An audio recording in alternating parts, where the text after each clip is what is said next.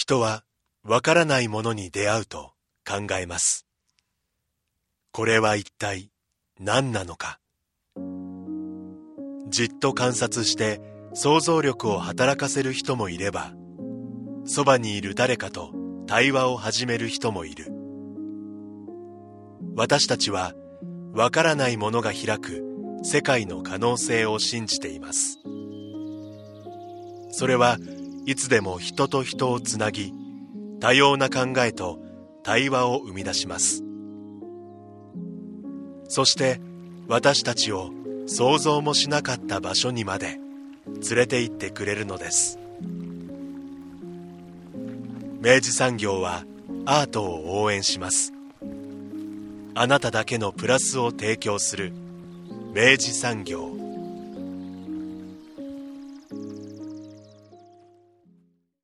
明治産業プレゼンツアワーカルチャーアワービュー今週は11月11日12日13日の3日間。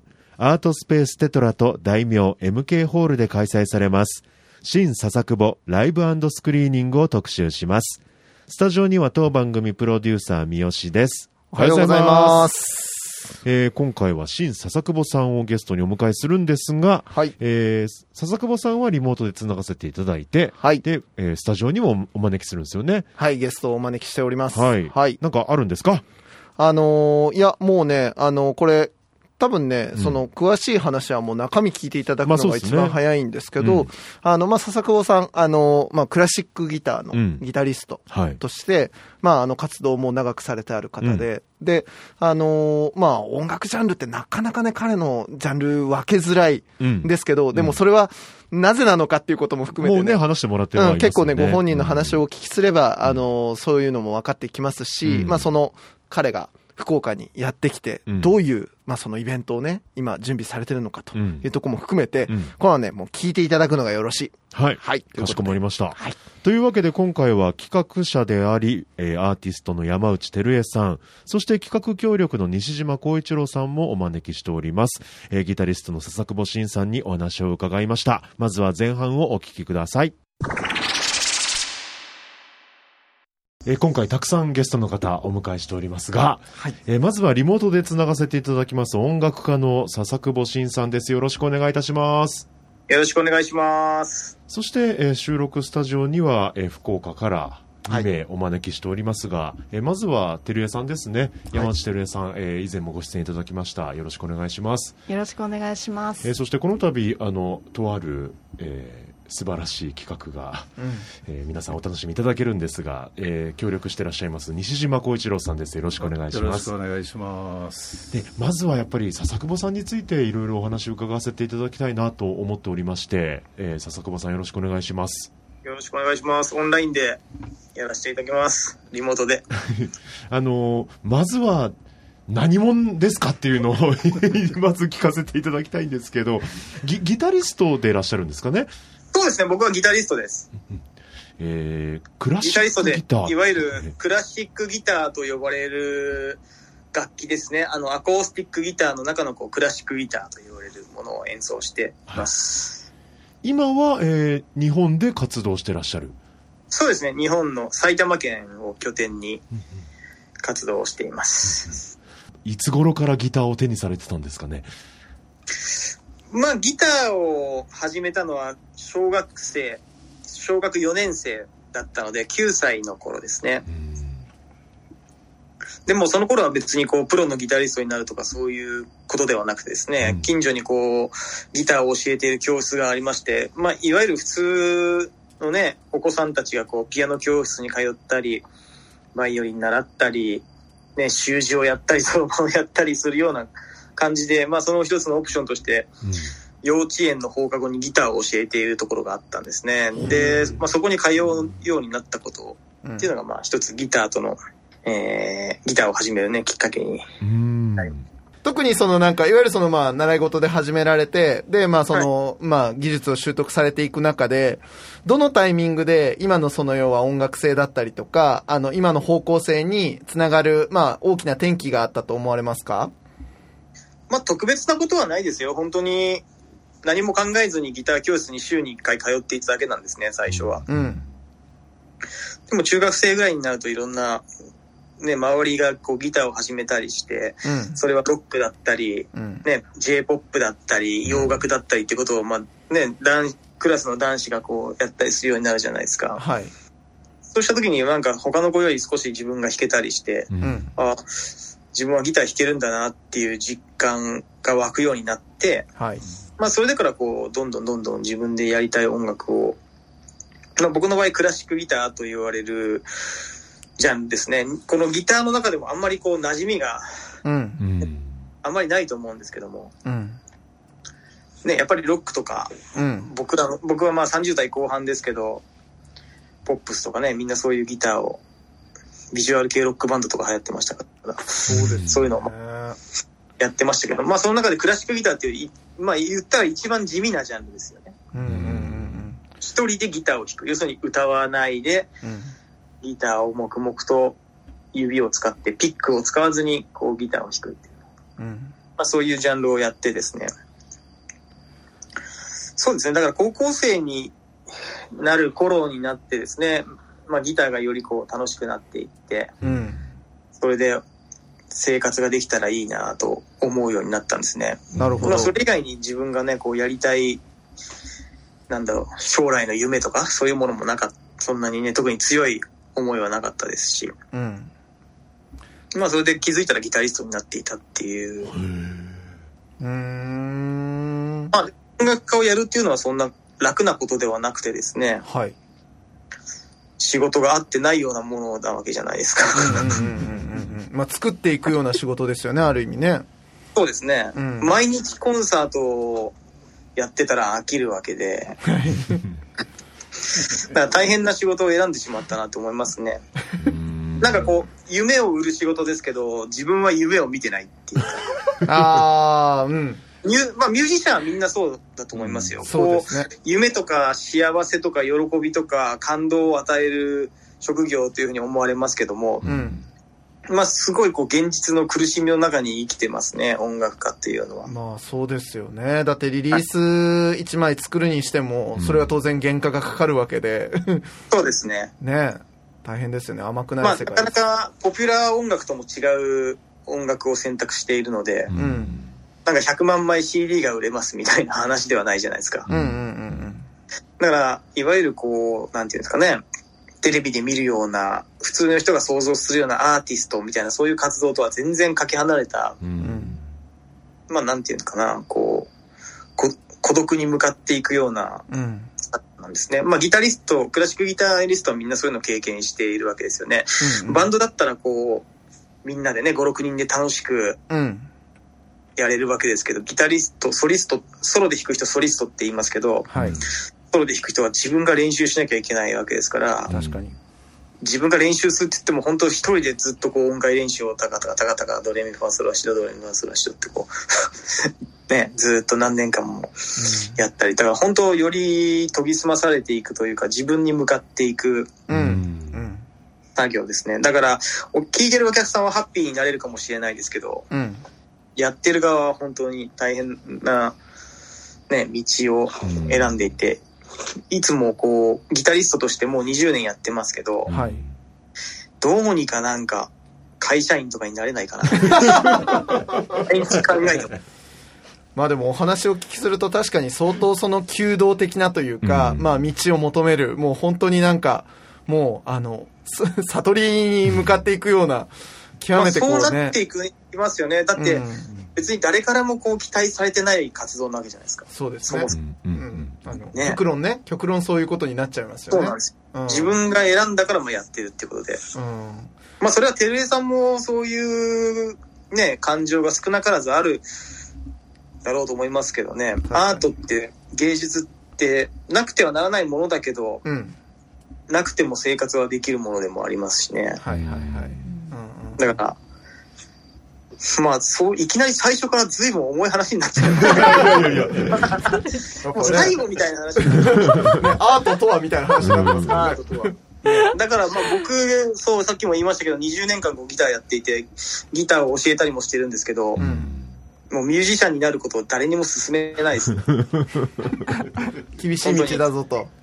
厳しいっていうかもうなんか趣味でやってた方が絶対幸せ。あーでも、あえてそこで聞きますけど、笹久保さん、そ、それ、あの、そんだけまあきつくて、まあ、あの、もう身をもってそれを20年間叩き込まれて、やっぱきっちりなって思うわけじゃないですか。なんだけど、やっぱりそれを、まあ、ある種ドロップアウトせずに、やっぱりやり続けるっていうのは、なんかそこにやっぱり宿る喜びだったりとか、あの、そうじゃなきゃやっぱり自分が成り立っていかない何かがあると思うんですけど、それってなんか笹久保さんなんか言葉にできますか？できますね。あの、まあ、僕という人間自身が音楽によってこう形成されてしまってるわけですよ。ほともうちょっとそれ、それなしでは、うん。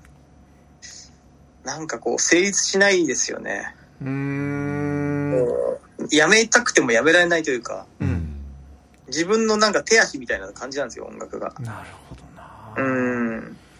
手足、頭みたいなね。うんだから、なしにすることはできないんですよね。なるほどな。笹久保さんの中でそのギター弾くっていうのは、なんかその、表現みたいなレイヤーですか？それとももう、ももっと、うんもう日常的なもうその会話とかそのレベルみたいな感じですか？どうですか？いや、なんかあの、芸術家ってう、ん。表現者って言うじゃないですか。言いますね。うん。ね。ずっとまあそういう形で僕も20年近く活動してきたわけですよ。うん。やっぱりこう、技術を習って、その後に自分を表現するんだ。はいはい、そうですね。うんまあ誰しもそう思うんですけど、うん。なんかもうそれが最近もう嫌になってきて、ほう。うん面白い。こう、表現、表むしろもうこう自分を表現しないというか、うん。自己表現にならないようなものを望むようになりましたね。っていうのは他人の、他人がしてる自己表現とかを見てても、うん。もうお前の表現なんか見たくねえよって思うことが結構増えてきて、あー、なるほど。だから表現すべきことがあるとしてもそれは自分ではないんだろうなって思いますね。あー、笹久保さんっていうのはなぜ、うん。なぜかっていうとこう心に残ったり歴史に残ったりずっと聞かれるような作品って、うん。もうほとんど自己表現ではないようなものがやっぱ多いなと思いますね。だからある程度のすごい名手ぐらいになるともう自己表現とかを超えていて、はいはいはいはい。なんか違うものの世界、まあ、ぶね、ボサノバとかだったらジョアン・ジルベルトっていう人いますけど、はい。なんかもう個人の表現とかじゃないですよね。もちろん彼の芸術っていうのは変わらないんですけど、自分の感情をこう訴えかけるとか、うん。己の表現だっていうのを前面に押し出してないところが、やっぱああいう名手たちから学ぶところかなっていうのを感じますよね。それって何なんでしょうね？あの、なんか、例えばそれは、楽曲が持っている、そのなんかその楽曲が、楽曲の世界を、限りなくその要は、リアライズしていく、その実現していくみたいなことに奉仕する、その表現者としてのミュージシャンみたいなことになっていくんですかね？なんかこう、やっぱ、例えば演劇ってありますけど、こう、すごい演技をする、やっぱ演劇と音楽って僕ちすごく違うと思うんですよね。あの、演じた瞬間にやっぱり嘘っぽくなるので、音楽の場合は。うん。うん。何かを演じるとか、誰かを演じるっていうことをした瞬間にすごいこう偽物感が出るんですよね。なるほどな。はいはいはい。でも、やっぱりうん憧れがあるので、うん。例えばじゃあ、今テーマにしたジョアン・ジェルベートっていう素晴らしいボサノバの人がい,、まあ、いて、はい。それは誰でもいいですけど、こう、やっぱ何でもいいんですよ。ボクシングでも、映画でも、いいんですけど、例えばじゃあ、ブルース・リーのもの、もね、かっこいいって言って、ブルース・リーの真似をした瞬間に偽物のブルース・リーが生まれるわけじゃそないうですか。ですね。うんうんうん。やっぱ音楽もそういうところがあって、はい。憧れたものをこうやってしまうと、うん。やっぱりこう、モノマネみたいに見えてしまうんですよね。だから自己表現、それで自己表現だって言っても、やっぱそれは違って、うん。だそういうところから離れたいなっていう思いで、うん。とにかくこう自分が学んできたことからこう離れていくようにうん。なっ例えばそれクラシックだったり、南米音楽だったり、うん。今こうアルバムを出し続けてるんですけど、それはどこの、どこでこう学んできた音楽とも違うものをこうまあ作ってるわけですけど、はいはいはい。だから、まあ音楽であり、音楽家でね、あり続けられる理由って言ったら、まあそういう探求ができるっていう。ところですかね。だから憧れとかね、自分の表現をしようって、まあ20代の頃はこう思ってましたけど、うん。まあそれをす捨てたというかね、それを、それとは違う視点に立てたっていうのが、まあ最近の、まあこの2年間で、あの、音楽のリリースを CD からレコードに変えてるんですけど、はいはいはい。まあその話もしたくて、うん。ずっとまあ日本でもね音楽産業ってこう CD がずっと続いてましたけど、はい。最近もう CD が売れない時代になってしまって、へで、レコードにこうシフトするタイミングっていうのが、まあ、2、3、このコロナ禍ですね。コロナ禍になってからえ。うん。リリースをレコードにしてったんですけど、うん。そうした時にやっぱ自分の音楽もその表現のスタイルがね、こう変わっていって、表現のスタイルっていうか表現っていう概念自体がまあ自分の中で変わっていって、うん憧れとは違うものをやっぱり作っていく義務みたいなものがや音楽家にはあるなっていうことにこう、まあ思ったわけですね。なるほどな、面白い。あうんの、笹子さん、あえてちょっと難しい質問かも、あの、また知れないんだけど、お聞きすると、それ CD で出すものと、レコードで出すものって、やっぱその、笹久保さんにとって、その、表現する音楽だったりとか、その、乗せ込むものっていうのは変わっていくんですか？やっ変わりましたね、僕の場ぱ変わ合は。るんだう。んまあ、それは純粋にあんまり深くは考えてないですけど、そもそも面白いもので、うん。僕 CD をまあ、この15年間ぐらい出してきて、はい。で、えーこのコロナ禍になってから、えレコードとうん。カセットテープを出したんですね。おううん。で、まあ、なぜかってこう、若い世代、20代の間でこう、レコードとカセットテープが流行ってるわけですよ。うん、そうですね。結構、それはクラブ系の音楽だったり、ヒップホップだ人だったりも、こう、カセットテープだ、レコードで出してるわけですね。まあ、そういう、まあでも、なんていうんですかね、こう、聞いてるフォーマットによっうん。て、うんうんうん。えー、リスナーの層が違うんですよ、面白いことに。ああ、なるほどな。はい。CD で聞いてる層、うん。レコードで聞いてる層、うん。カセットで聞いてるリスナー層っていうのが、若干ず、それぞれずれてて、なるほど。で、違う媒体で出すことによって、うん違うシーンのリスナーが聞いてくれるってことが分かったんですね。なるほどな。はいはいはい。でそこにこう興味を持って。レコードで聞いてる人の多分7割ぐらいはうん。CD 買わないんですよ。うん、そうですね。うん。で、レコードを出してるっていうことで興味を持って買ってくれる人もいるぐらいで。うーん。だったら、だから僕がや出してても買わないっていう。うんまあ、これはダイレクトにそうやって言ってくれる人もいますし。だから届く層が変わった。ね、今レコード流行っているとはいえ、一般のね、隣、うちの近所のおじさんがレコード聴いてたりはしないわけで、つまりどういうことかっていうと、本当にこう音楽を愛して聴いている人っていうのは、やっぱりレコードに戻っているっていうことがまあ言えるんですよね。それはどのジャンルでもですけど。うんだからそういう層に届く、届けることがまあ、やっとね、でき始めたっていう。ターゲットの話としてのそのメディアの違いっていうことですね、ここの場合は。そうですね。販売ターゲットというよりは、うん。なんでかな。やっぱり感度が高い人たちが聞いてる印象ですよね。カセットとかレコード。うんそうですね。まあ、全ての人に届いてほしいなとは思いますけど、うん。なかなかそれは CD にしようがレコードにしようが難しいじゃないですか。興味ない人がね、買ったりしないですからね。うんうんうんうんだからまあ今の時代本当に難しくてサブスクがあって、ね、レコードがあって、カセットがあって、CD があって、だから全部出さなきゃいけないんはい。ですよね。うん。すごいお金もかかるし、本当だ。なんか便利なんだか不便なんだかちょっとわかんない。一本に統一してくれたら本当に楽なんですけど、まあそうですよね。選べるからこそ表現者に、まあ、かかる負担も大きいですよね、かえってね。そうですね。なんか不思議な時代になりましたよね。うーん。佐々木さん今めちゃくちゃいろんな人とコラボしてるじゃないですか。そうですね、ここコロナ禍。ねえ、ねえ、あの、僕も好きなアーティストとかとのコラボもあって、あの、わあ、すげえななんて思って、あの、サム・ゲンデルとのアルバムめちゃくちゃ良かったです、本当にもう。びっくりする。あれもやっぱりこうコロナ禍が招いたうん。ことというか、コロナ禍で本当にやることがなくて、はい近所の喫茶店にずっと通って入り浸ってたんですけど、はい。そのマスターがサム・ゲンデルの、まあ、ファンで、えこの喫秩父の喫茶店なんですけどね、そこはこう喫茶店でレコード聴ける、えうん。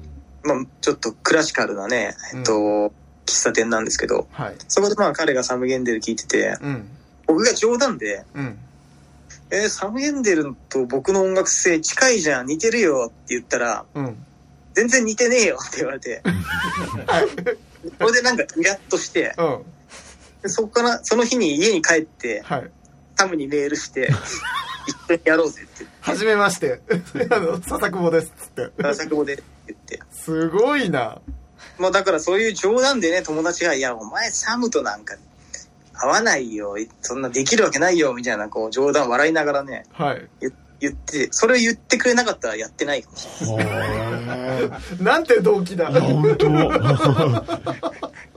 で、まあ、できちゃうのも、まあ、まだコロナ禍になったからっていうのもあるかもしれないですね。そうですね、世界中のミュージシャンが演奏活動できなくなって。うんうん。この中でも日本はまだ多分いい方でね、コロナ禍でもライブみんなやってましたから、はいはいはい。あの、縮小はしたものの、でも海外は本当外出禁止令になったりね、ライブ本当にできなかったですから、だから、ね、海外の人たちもこう、外と、外の人たちとね、やる楽しさっていうのがあったでしょうしう、ん。まあタイミングが良かったですうね。ん。あれ、例えばサムのやつとかは、あれですか？あの、音源をもう、例えばこっち側で収録して、で、あっち側に、まあ、オーバーダブしてもらってみたいな感じでやったんですか？そうですね、最初は僕から投げかけたので、へ僕からこう提案したことなのでね、え。へえ。これに音を重ねてって言って、へで、よくこう言われるんですけど、海外の人たちとこうコラボレーションして結構大変、すごいですね、大変です、大変でしょうとかって言われるんですけど、え。うん。めちゃめちゃ楽ですね。日本人とやるよりもう楽だし、そうですか。それ楽たるゆえんは何ですか？日本人と一緒にやったら一緒にスタジオに入ってうん練習して、うん。じゃあさ、レコーディングをやりましょう。ああ、でも録音したらやっぱ違うなとか言ってこうやるじゃないですか。はいはい。そういうのないですもんね。全部ないですよ。パキッともう、取りっきりで、やりとりそう、してだからろ録音して送って、うん。それを向こうのね、彼の部屋で開いて、はい。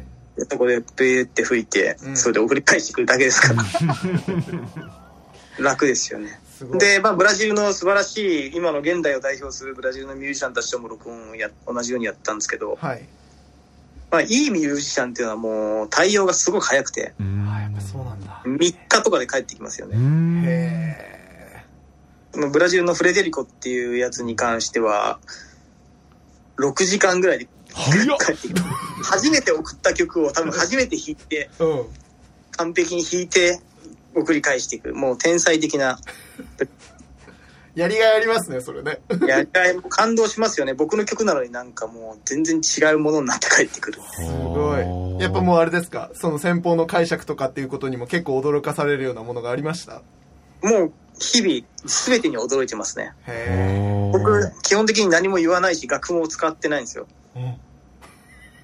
だから音源送ってたらそれだけなんですけど。へそれにだからすごい、すごいスキルですよね。それを初めて聞いて、え5時間、6時間で歌とベースとか入れて、それでなんか、はい、できたって言って、返してくるんですからね。まあでも、笹久保さんやっぱそ、その、そのターン、その、その感じで、やっぱりもう積み上げてると、まあ、当然笹久保さんも引っ張り上げられるというか、またなんかどんどんねうんやりたいこと増えてきますね。自分のこう、例えば自分の曲を彼らに送って、うんうん。そうするともう違う曲のようになって帰ってくるわけじゃないですか。うんはいはいそうするともうそこから僕が学んで、うんうんうんあ、こうやるんだ、俺の曲こうやって弾けばいいんだ。で、そこで自分がまた上達して、すごいすごい。うん。で、次のステップに行くみたいな。あー。すごい、もう実践を通してどんどん武者修行みたいな感じですね。そうですね。だからある意味、こう、一緒に共演するよりも、学びがあるかもしれないです。あーなるほどそう研究、研究できるんですよね。確かに確かに。咀嚼する時間があるというかね。そうですね。ましてや自分の曲なので、自分がこう、よく分かってるわけじゃないですか。どういう曲かっていうの。うん。それに対して違うことをやってくるから、あまあ本当勉強になりますよね。ー面白い。うん面白い。だからすごい、こう、か毎回ね、感動しながら制作をし続けてこれた2年間でしたいや。なんかやっぱ、うんあの、仕掛ける側は強いんだなって感じがすごいします、今の話は。なんか、あのそうで、すね。あの、おじけづいてやっぱうじうじして、あの、技術持ってるのに、なんか、いつかやる、いつかやるって言ってるやつよりも、もうとにかくやっぱこんな風にして、ガンガン仕掛けてって、うんで、やっぱフィードバックもらってもっと上に行くっていう、佐子さん、そうですねごいすがすがしいですね、それね。そう、それでいきたいなと思って。まあもちろんね、こう自分からオファーして全然連絡くれない人とかもいますし、うんうんうん。まあいますよ。あの、ミルトン・ナシメントっていう、はい、はいですよ。はいミルトンにも送った、連絡したけど、返信ないです。まあでも、ミルトンなでもミルトンの、ミルトンの友達のローボルジェスっていう人、素晴らしい人がいるんですけど、うんはいローボルジェスはへちゃんと返信くれて。今新作を作っててね、時間がないからとか言って、ちゃんと連絡くれましたね。だから、あもう超ビッグネームの巨匠ですけどね、連返信くれる人もいて、本当に感動しますね。断られても感動しますね。ローボルジェス断るメールくれたよ、みたいな。いや、だしさ、やっぱ笹久保さん、それは、あの、どこまで言っても、やっぱ喧嘩を売る側としてもですよ。要は、その、こっちめちゃくちゃ緊張するわけじゃないですか。やっぱその、もう、その大御所に、俺の曲をよ、ぶつけるっていうことになると、そらヘボいもん出せんぜって、やっぱやるわけじゃないですか。そうですね。ああ、だからやっぱすごいそこにはこう、あの、上手くなるスパイラルがすごいですね。なんかね。だからやっぱりこう自分の尊敬するアーティストに聴いてもらいたいっていうのはこう音楽作る上ではあるじゃないですか。自分が尊敬する人にこう聴いてもらった時にうん恥ずかしくないものを作らないといけないわけですから。はい。で、その中でこう自分が曲を作って聴いてもらって、はい。でもみんなシビアなんでダメだったらね、それはやってくれないわけですから、確かに。まあ本当戦いといううんか、うんうん。そう頼いうですよね、もう本当ね。本当に。ね。いやもうほら、うん。このようにしてええ軽やかにやっぱりね、音楽というフィールドで、うん。こか軽やかでもない時もたくさんあるとは思うんですけどね。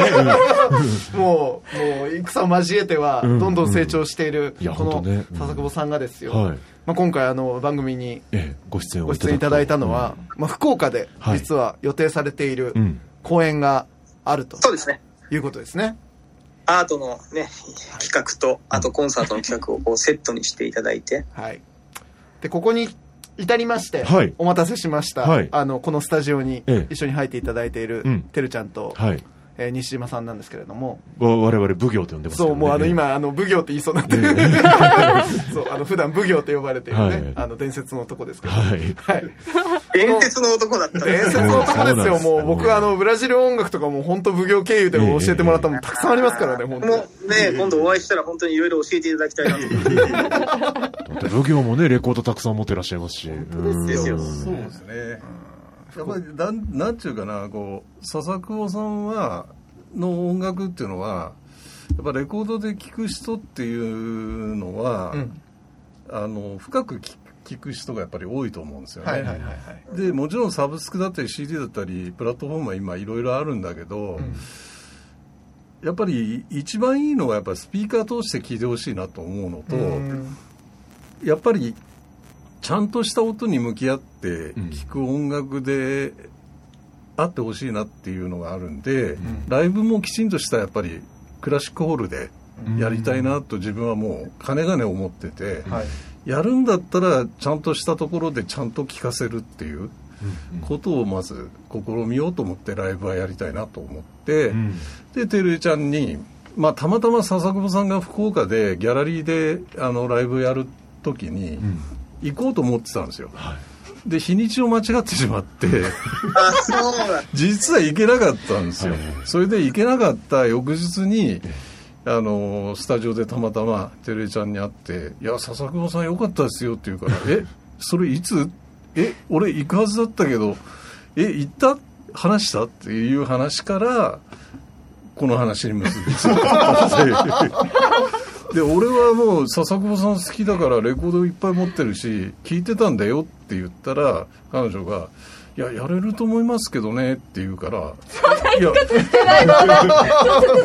いやじゃあじゃあ俺やるやるからラライブやらせてほしいんだけど」っていう話になってだだったらじゃあ一緒にやろうっていう。え、なに、ぶ奉行が、あの、町が日にち間違っちゃったから、また福岡で見たいからっていうのがきっかけなんですか？もちろんもちろんそれはありますよ。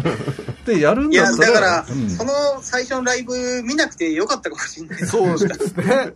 そうじゃなきゃね、この機会は得られてなかったかもしれないわけやっですよね。てないかもしれないですね。ね。ただそれまでにずっとレコードで聴いてて、いやこの人の音は絶対あのヘッドホンで聞くんじゃないよ、ん。スピーカーから音を出して聞いて、でできればレコードで、でライブはちゃんとしたホールでっていう、ことは思ってたんですけどね、うん。いい音で聴かせなきゃいけないアーティストだ。とそうそうそう。それは絶対ありますよね。へえそれとやっぱり一つはあの話の中にもあったけどやっぱコロナ禍があって、ん。なんかその中でぐまあ偶然と言っちゃなんだろうけどもちろん仕掛けはあると思うけどまああの一回回らなくても、ん。アルバムができちゃうというね、うん。なんかそのこう潔さっていうかな、そこにすごい魅力を感じるし、そのなんか切なな感じっていうかな、うん。うん、そこがものすごく魅力に僕は思いますよ、うーん。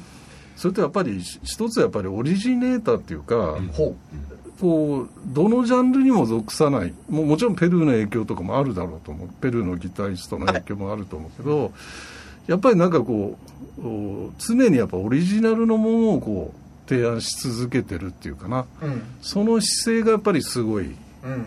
僕としてはやっぱり響いた感じがします。うん、ありがとうございます。そんなにお褒めのこといただいて。でできればねそのアートっていうところも、うんあの佐々さんはいろいろあの活動してるんで、うん。だったらセットアップできるじゃんというところがこう単なる思いつきに終わってないというところ。がなるほね。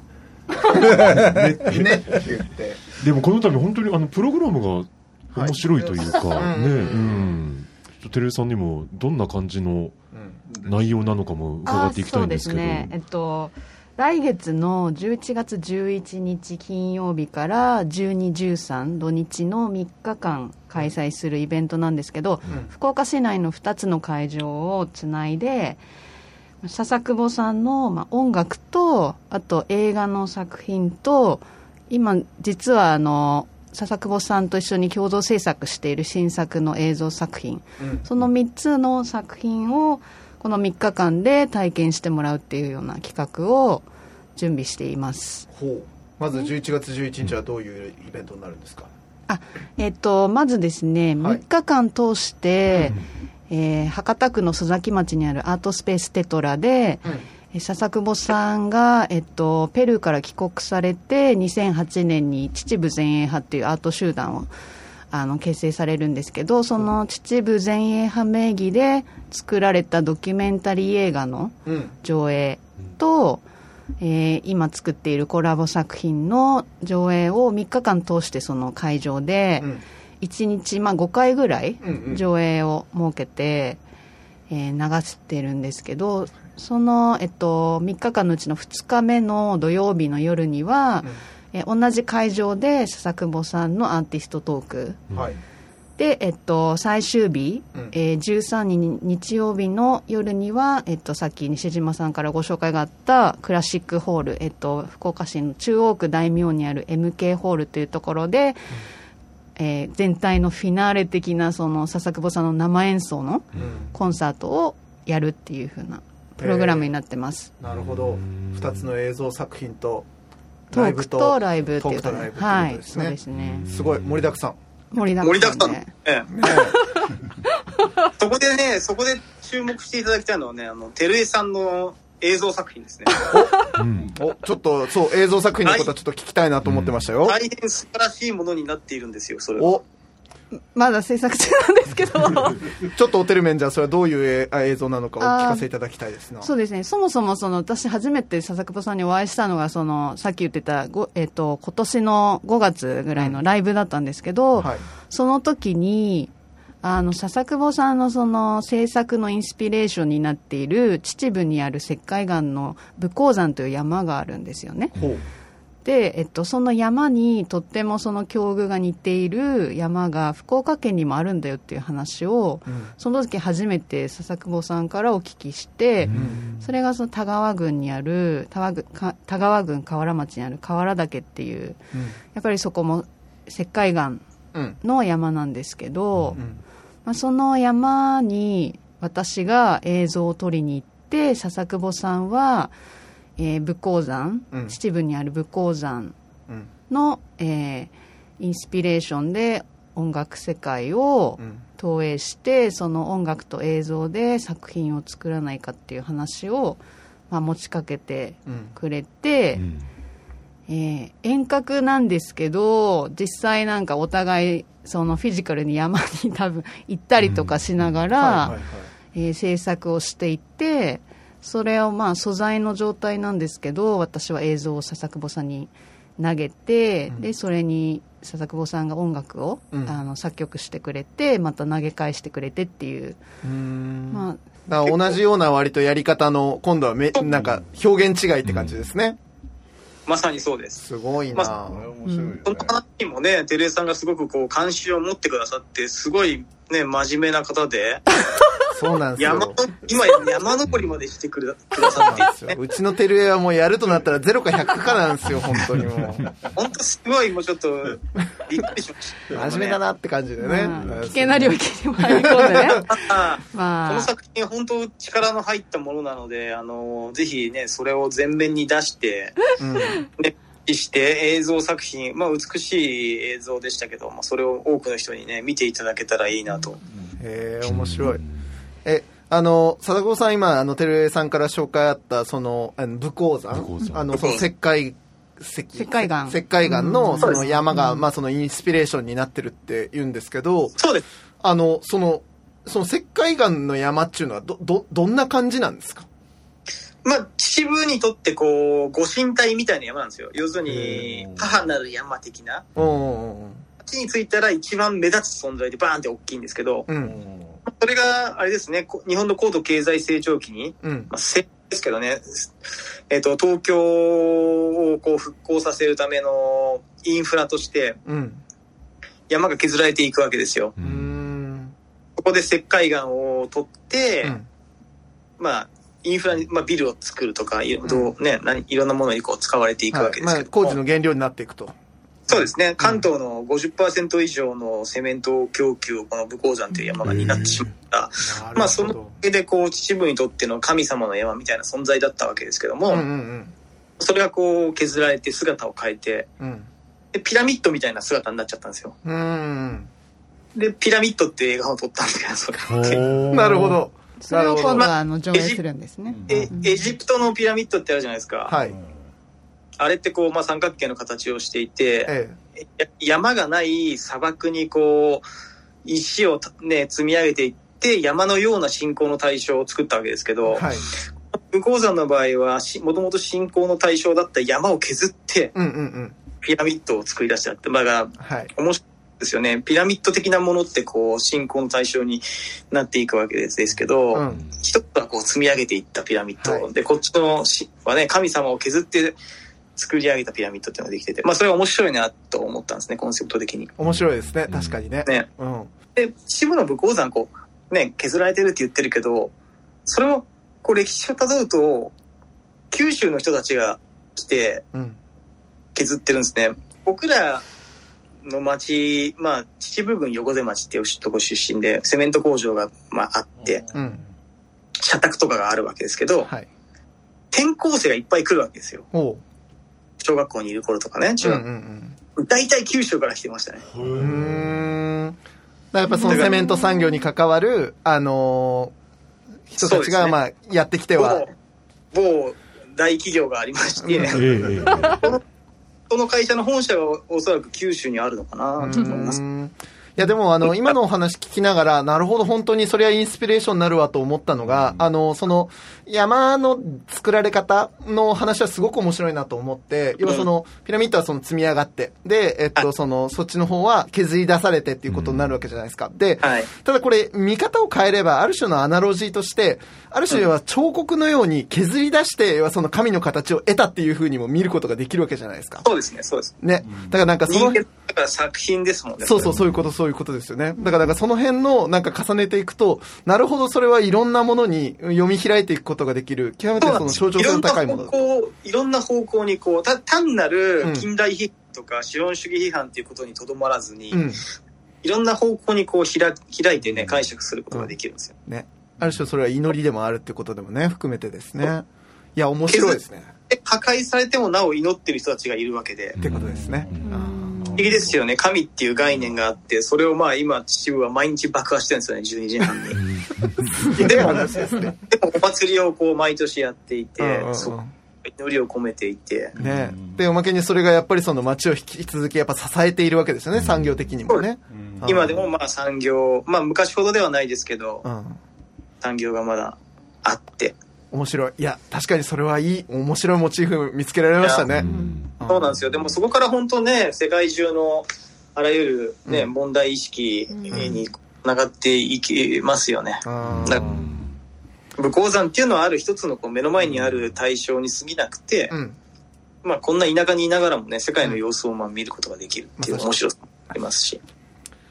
これはてるちゃんちょっと燃えるね。うんそうですね、河原岳もだからあの3つの峰でなってるんですけどそのうちのやっぱりご神体となっている山が山頂から半分もう切り取られたぐらいにうん。セメント採掘のためにずっと削られていて、まあ、ピラミッド型ではないんですけど、やっぱり進行していながら同時にそれを破壊するっていうなんか人間の営みの、うん。まあ、ちょっと面白さというか、うんうんうんどうしてこういう現状になったのかっていうところを、やっぱりいろんな角度から、うん。あのアプローチするとすごく面白いし私自身その山の存在知らなかったので、本当に行けるだけもう通って、あのそうですね。周りのあの人から話を聞いてみたりとか、まああとは話聞くけどもただの山としてアプローチしたりっていうことも同時にしながら、どんなふうにその笹久保さんの音楽と、あの共振していけるかなっていう感じで。うん。今やってますすげえな。だって、私は5時間とかで返せないんでいや、そうね。めっちゃ仕事遅い、ご存知の通り。ずっとまだ、まだっていう感じで、なんかこう、話すたびに言われてて、まだです、みたいな。私そういうタイプじゃないんでっていう。やっぱ笹久保スピード、世界の笹久保スピードにやっぱ慣れていかなきゃいけないですよいやいや、だって1日で撮って帰ってきたんですよ。それだけでもね。もうマジびっくりして撮りましたみたいな感じ。すごいっすね。でもやっぱり、まあ音楽の場合はこうインスピレーションっていうのが一つにあって、うんうんインスピレーションがあった時にもちろんいいものを作れるんですけど、うん音楽家であればインスピレーションがなくてもまあ作れるわけですよね。うんんテレさんの場合はこう僕はもう話をとかをね映像を見させてもらってうんインスピレーションがあったのでうんうんだっていうことですけどね。うんでそうですね。うーん。いや、これめちゃくちゃ楽しみじゃないですか。いや私自身も楽しみですよ。なんかその自分があの一から作っているっていう感覚とは全く違うというか、佐久保さんも最近自分の音楽は誰が作ってるかわからないみたいなことをつぶやいたりとかしてますけど、なんか自分もそのひ自分のことを開けば開くほど、あの表現というか、まあ、出てくるものも予期せぬ領域に到達して,、していけるっていう感覚がすごくあるので、佐久保さんともやっているしその山自体というか、その環境に身を置くこと自体があらゆるその山を形成している要素とうん。自分が接触するっていうところから何がこう生まれてくるのかっていう、あのプロセスなので自分もどうなるかわからないしすごく楽しみですね。もうなんか今、てるさんが言ったのはさ、もうそもそも笹久保さんがこの番組の最初に言ったさ、うんうんもうだからその自己表現とかじゃないんだと。うん。もうその対象とかなんかその要はもうその何かに向き合っていくことで、ん。もうおのずと出てくるものが表現になり、うん。みたいなことに、まあそんな接続するねおそらくもうなるべく自分を消してうんうんうん。ただひたすら記録をするとはいはいは一番作品になってるっていう。い。いうことですよね。で、その記録のイディオムというか、まあその要は、あの、和和法が、えっと、笹久保さんは音楽だし、ねの、ね、てるさんはアートとか、まあその要は、美術とか映像とかってことになっていくっていう。うんまあそれを一人一人がやっていけば、何かしらすごいものができていくわけですよね。だか。ら、こう芸術の最終的なところってやっぱ記録だと思いますいやーでも記録性だと思うあちょっとあのその辺はトークで話すのであんまり言わないから。おっとでこれ、木島さんとも話したいんですけど、うん僕らが鑑賞して楽しんでるレコードっていうものがまああるじゃないですか、ええ LP。レコードっていう言葉自体、レコードってもうあそうですね記録ですもんね本当そうやななるほど芸術、もうその媒体ができた瞬間からこう、うんあの、芸術なんて言ってないんですよ。もう記録なんですよ。うんそれ分かりやすいですねそうなんですよね。だからそれをなんかこう、取り違えて、ただの自己表現のものにしてしまうのは、やっぱりここう、本質からずれていくことになると思いますね。うんだからじ自分の記録である分にはいいかもしれないですけど、だかうんらそれがなんか変なこう、自己表現してるつもりで本当はでも自分の表現じゃなくて、なんか自分が憧れてる表現だったりとか。うん。にもう聞くに耐えないものになってしまいますよね、音楽って。いうのは。うんただ自分の記録ってことに徹した時に、こうすごく作品性あが、ー。まあ特に本当そうじゃないですか、ジョアン・ジェルベルトとかは。ね、そうすね。みたいな、もう、まあ僕、誰でもいいですけど、ルイス・ボンファーでもこう、なんか変な表現とかじゃなくて、そ当時の自分たちの記録がうんこう積み重ねてて、そのなんかこう価値というか、美しさってやっぱり打たれますよね。そうですね。もうあの、ジョビンとかも、あの、ほら、もうある時期からもうほら、めちゃくちゃ、あの、自然との対話が凄まじくなっていくじゃないですか。うん。で、はい。もうそうなっていくほどに、どんどんその要は、音楽の、その要は、表現のための表現ではなくって、もう、いかにその世界を滑車するかみたいな感じになっていくじゃないですか。なんかもう。な、んかもう、その、そああいうものをレコードで聞くと、こう、その時代が瞬間冷凍されて、まさしくまさしく。で、レコードでこう、聞いた瞬間にその時代の空気感までこう、うん。ね回答されて出てくるような、そう。だからやっぱ表現といえば表現とも言えるかもしれないですけど、それにとどまらないうん。記録性っていうのがあって、いや、佐々木さん、そこちょっとね、あの、その、あの、投げかけをいただいて、僕もあえてちょっとそれに返すと、あの、記録じゃないですか、そのレコードじゃないですか。で、今度は日本語でそれを、えっと、要はプレイするとき、なんて言うかっていうと、これ再生って言うんですね。はいそう。だからそこに要はま、まさしくもう一回そこに立ち起こし直すことなんですよ。ね。まあ確か確かにそうですよね。そうそう。だから記録と再生なんですよ、これはずっと。うん。だから割とそこはなんか芸術の何たるかみたいなところが、割と結構そこ筋でアクセスできるものありますね。うんですよね。それ面白いねなかなかこう、言ってることがうまく伝わっててよかったです。めちゃくちゃ、めちゃくちゃわかります。全然何何言ってんだこいつって思われるかなと思って。いやもうこういう話が好きな番組ですから、もう、もう一番喜びますから。クオリティ高いですね。あ、恐縮恐縮です。ありがとうございます佐々久保、世界の佐々久保クオリティにちょっと触れました。お墨付きだね。ありがとうございました。いや、でもこれめちゃくちゃ面白いんライブおよびそうねその映画、映像上映、もうとにかく充実の、まあ3日間通してのね。ねうん3日間に凝縮してますので。一つ僕が聞きたいのは、うんその記録するっていうことに関してその記録の中にも偶然なものってこう残ってしまうわけじゃないですか。そうですよね。意。図せなしないものってのが。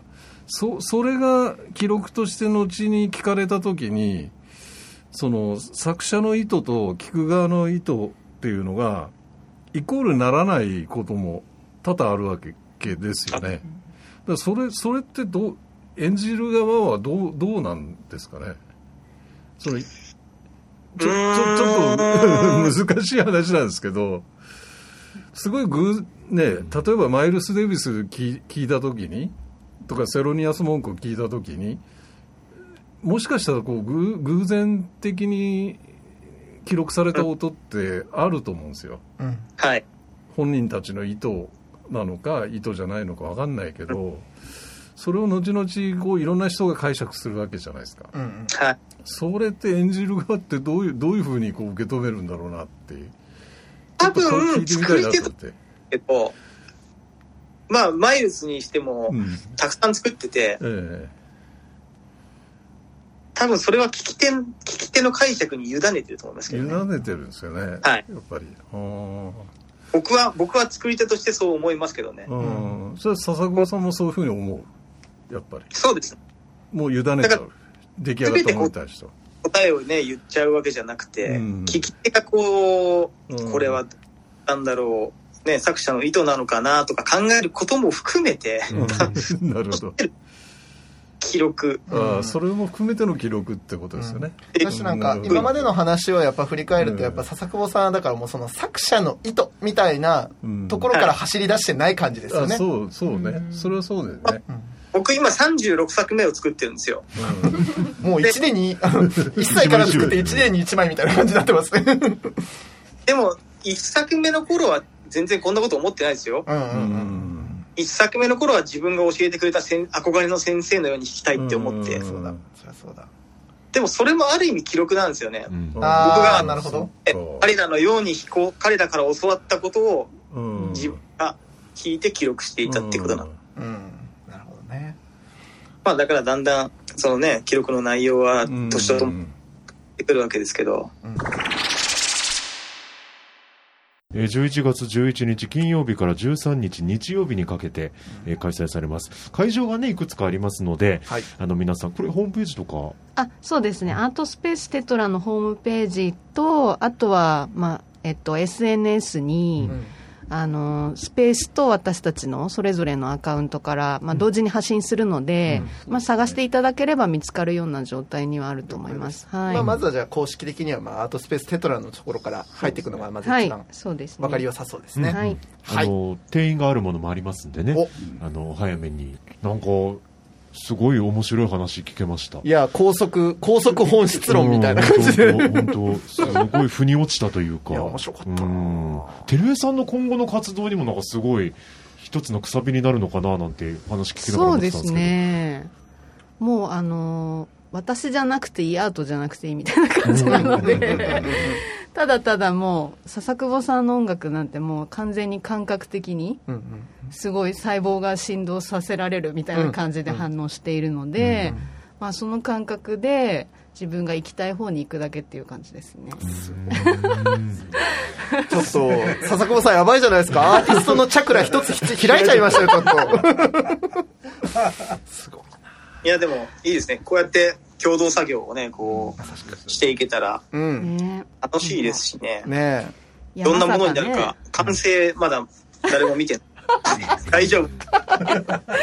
多分え。もうここはもう、あの、うちのホテルはもう真面目ですから、最後はちゃんとこうね、あの、フィニッシュさせますよやっ。てくれると思います。ええもうこれは、最後は照江さんのね、作品のクオリティ次第に全てこうかうわ悪い。悪い。悪い。悪い。投げましたね今ね。全てはそこで決まりますから。全部投げられてるんで。まあでもこういう投げられ嫌いじゃないでしょ、ああ、そうですね。上等やない大好かいっつってねきです。ね。こういうこといや、もう素材、素材の段階ですごく良かったので、ああ素晴らしい。素晴らしい、大丈夫です。や楽しみですね楽しみですね。これねいやちょねっと、うんぜひちょっと期間中僕もあのお邪魔したいなと思うので、ぜはい。ひ。はい。リスナーの皆さんもぜひチェックをというところですね、えー笹久保さんご自身のこの20年の中でもやっぱりいろいろ変遷していくものを、ね、聞かせていただきましたんで、ちょっとこれからもね笹久保さんどのようになっていくのかなっていうのもいや、ちょっとね、この話聞いた後ね、うん。笹久保さんの今後の活動をね、やっぱ追っていくのはすごい面白いことになるなと思いました。うん。ありがとうございます。嬉しいです、本当。引き続き、めちゃくちゃ番組を上げて応援してまいりますので、どうぞ頑張ってくださいませ。笹久保さん、本当今日はどうもありがとうございました。どうもありがとうございました。ありがとうございました。明治産業プレゼンツアワーカルチャーアワービューエンディングの時間となりましたなんでしょうねやっぱりこう表現する表現という言葉すらっていううん。話もありましたけいや、ど本当にそう。本当確かになって僕も一応喋り手としてなんかこう、どうんなんか自分をどこまで入れるかみたいな、うん。なんかそういうのにもつながるななんてね。思いましたねもうその自己表現とかじゃねえっていうね。ねもうそのもう向こうの、さらに向こうのみたいな。そうそうあるべきものになっていくみたいな、そう、ね、いや、本当にそうそう。んんんあの、あるべきものになっていく感じ、本当そうだよ。ねでもだからもう割とこれやっぱね、弓道的な、本当になんかね、ちょっと、せ精神的な話だよね、これね。ね。本当に。ね。でそれがちゃんとやっぱ伝わって認められてうん。評価されてっていううん。世界はあるってのがまたうん。頼もしいさを感じましたけどね。だしさ、それはだから本当に、やっぱその、彼はそれを音楽っていうことでやってるし、まあそのてるちゃんはやっぱそれね、あの別のやり方でやってるし、うん。で、佐藤さんは佐藤さんで多分やってんだよ。そういうで、ことだよね。僕は多分僕っていう、僕っていうその語法で、うん。やっぱそれに、その、ふさわしく、うん。あるべきものになっていくっていうことを多分、弓道していたりして、ね。だから、すべての人が、それは、うんあ、あ、それ、ひょ表現者というか、シャーマンみたいなもんだなもんな。そうね、になり得るのだっていうことにもね、話広げようがあるなとかも思って、いや、これ非常に普遍的な話だなと思いましたよ。いやこれすごい3日間になると思いますしいや、これは面白いと思うよ。ねえうん、絶対行った方がいいと思うわ。俺もその。後の皆さんももちろん追っていきたいなと本当ね。本当ね。えー11月11日から13日まで、えーまあ、詳しくはアートスペーステトラ検索していただいて、はいえー詳細載ってると思いますので、チェックしていただきたいと思います。はいアワーカルチャー、アワービューはラジコのタイムフリー機能を使ってもう一度聞くことができます。詳しくはラジコで検索してください。そして番組の特集は、ポッドキャストでも聞くことができます。Spotify ほか各チャンネルで随時更新しています。詳しくはラブ f m のホームページからご確認ください。そして皆さんからのメッセージ、761-lovefm.co.jp。もうどんなメッセージでも結構です。レビューなどもお待ちしています。はいお送りいただく際はタイトルか冒頭部分に Our Culture, Our View 宛て、もしくは頭文字を取って OCOV とつけてください。三好さん今週もありがとうございました。ありがとうございました。Our Culture, Our View ここまでのお相手は佐藤智康でした。また来週。お引っ越しに伴いガス電気を使いたいまたは止めたいとお考えのお客様お引っ越しが決まったら明治産業へご連絡をアプリからでもインターネットやお電話からでも24時間いつでもお受け付けいたします。お引越しのガス電気のお問い合わせは明治産業までご連絡を。あなただけのプラスを提供する明治産業。